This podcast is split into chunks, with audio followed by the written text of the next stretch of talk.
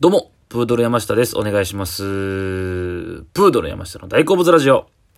さあ、えーね、えー毎日、えー一応この1日1個ね、えーラジオトーク上げさせてもらってますけどね、えーなかなかね、ネタが豊富な時と、えーネタが尽きてる時とね、ありまして、えー、なんとか絞り出しながらやる時もあるんですけど、なんかね、まあその、いろいろ見て、見ながら、こう、ポンポンポンポン、こう、あの、話すことが思い浮かぶ時とそうじゃない時とね、やっぱあるんですけども、まあ何の話しようかな、と今日思ってまして、えー、僕漫画を全然読まないんですよね。あのー、芸人を芸人ですけど、その周りみんな結構漫画好きな人は昔から、えー昔から好きっていう人多くて、で、今も、えーね、その漫画の話とかになると、僕は一切話せないんですよね。今、アニメとか、漫画とかを、全然見なくて、前もね、あの、芸人さんの打ち上げとかで、みんな、キングダム呼んではるんですよ。で、先輩とかでわーってこう、同じテーブルでみんなキングダムの話してて、僕だけキングダムわからへんっていう、なんとなく話して、ああ、そうなんすか、へーとか言ってたんですけど、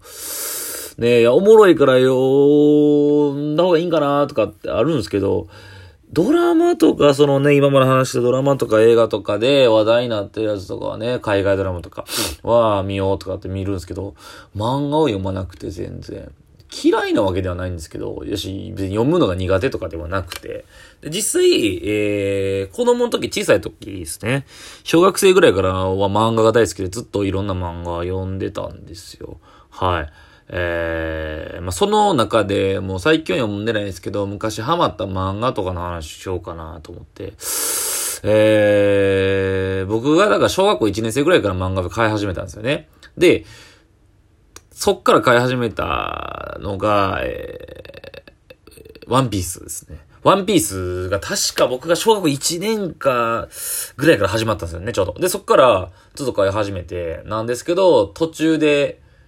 やめちゃったな。俺どこで読み、読みのやめてるワンピース。インペルダウン、なんかその辺で読むのやめましたね。なんでやろ、特に理由ないですけど。は いいや、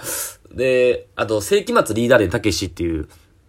あの、本があって、ギャグ漫画ですね。これも大好きで、これもね、あの、作者の方の不祥事があって、途中で終わっちゃって。で、なんかまあ、僕だいぶ経てからなんか続きや、は、はったんかなもう大好きやったな、これも。うん。で、ギャグ漫画とかがすごい好きやってね、あの、えー、ボボボーボボボボとかも好きでしたね。漫画持ってましたね。あと、ピュート福ジャガーね。ピュート福ジャガー大好きで、えー、そうなんですよ。あの、実家から唯一持ってきてる僕、あのね、じ、あの、一人暮らしの家で持ってきてる、えー、漫画が、ピュート福ジャガーなんですよね。これ、ピュート福ジャガーの話しようかなって思うんですけど、ちょっとね、あ後でじゃあ改めてしますわ。何読んでたかの今話をしようかなっていう。あとその、結構あったんですよね、家にも。その自分が買ってなくても、親が買ってたのか誰かが買ってたのか、えー、あったんですよね、家に結構。うん。あのー、だから前巻読んだとかで言えば、えーそれこそだドラゴンボールも全部読みましたし、えー、家にあったやつで言えば、スラムダンクも読みましたね。家にあったんかな？借りたんかな？うん。で、ランマはありました、家に。ランマ2分の1、家に全巻あった。大好きやって。そう。あとね、世紀末リーダーでアタックしてたな。あれ、あの、ジャングルの王者ターちゃんとかは全部ありました、家に。そう、えー、ヌーベイとかね。ヌーベイ。ヌーベイとか、ランマとか有名でしょ？ランマ、え、ランマ知ってます？ランマあのね、あの主人公が男の子でね、あの中国から修行してきて、こう、格闘技というか、そういうのをやる主人公が男の子の、ランマって男の子なんですけど、えー中国で、あの、呪いの泉みたいなとこに、えー溺れちゃって、そこであの、み、それ以来体が水をかぶると女になっちゃうっていうね、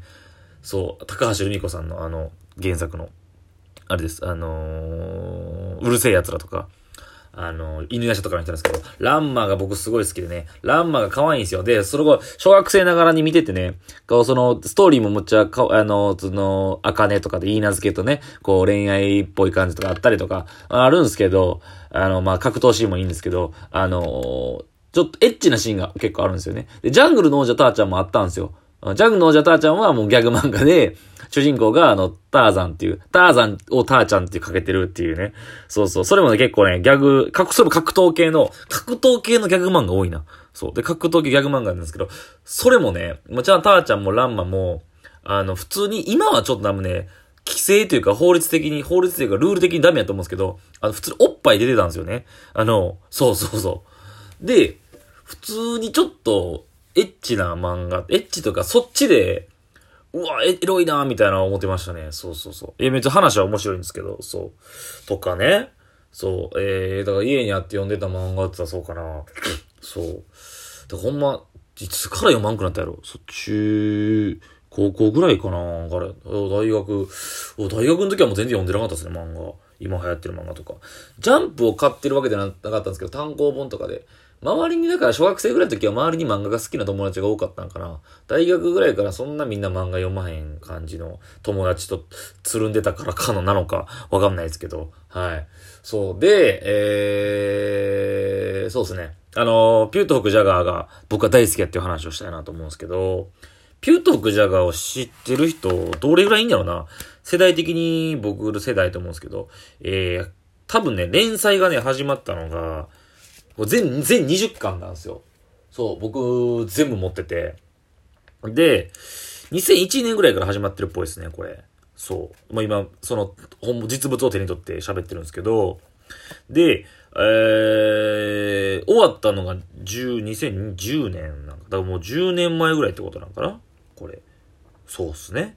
そう。で、あのー、なんやろう。これ変わってて、今もどうなんか僕ジャンプ、その時ちょこちょこジャンプ手に取ってたんですけど、あの、ジャンプの、えー、週、毎週出るジャンプの、えー、最後ら辺にある、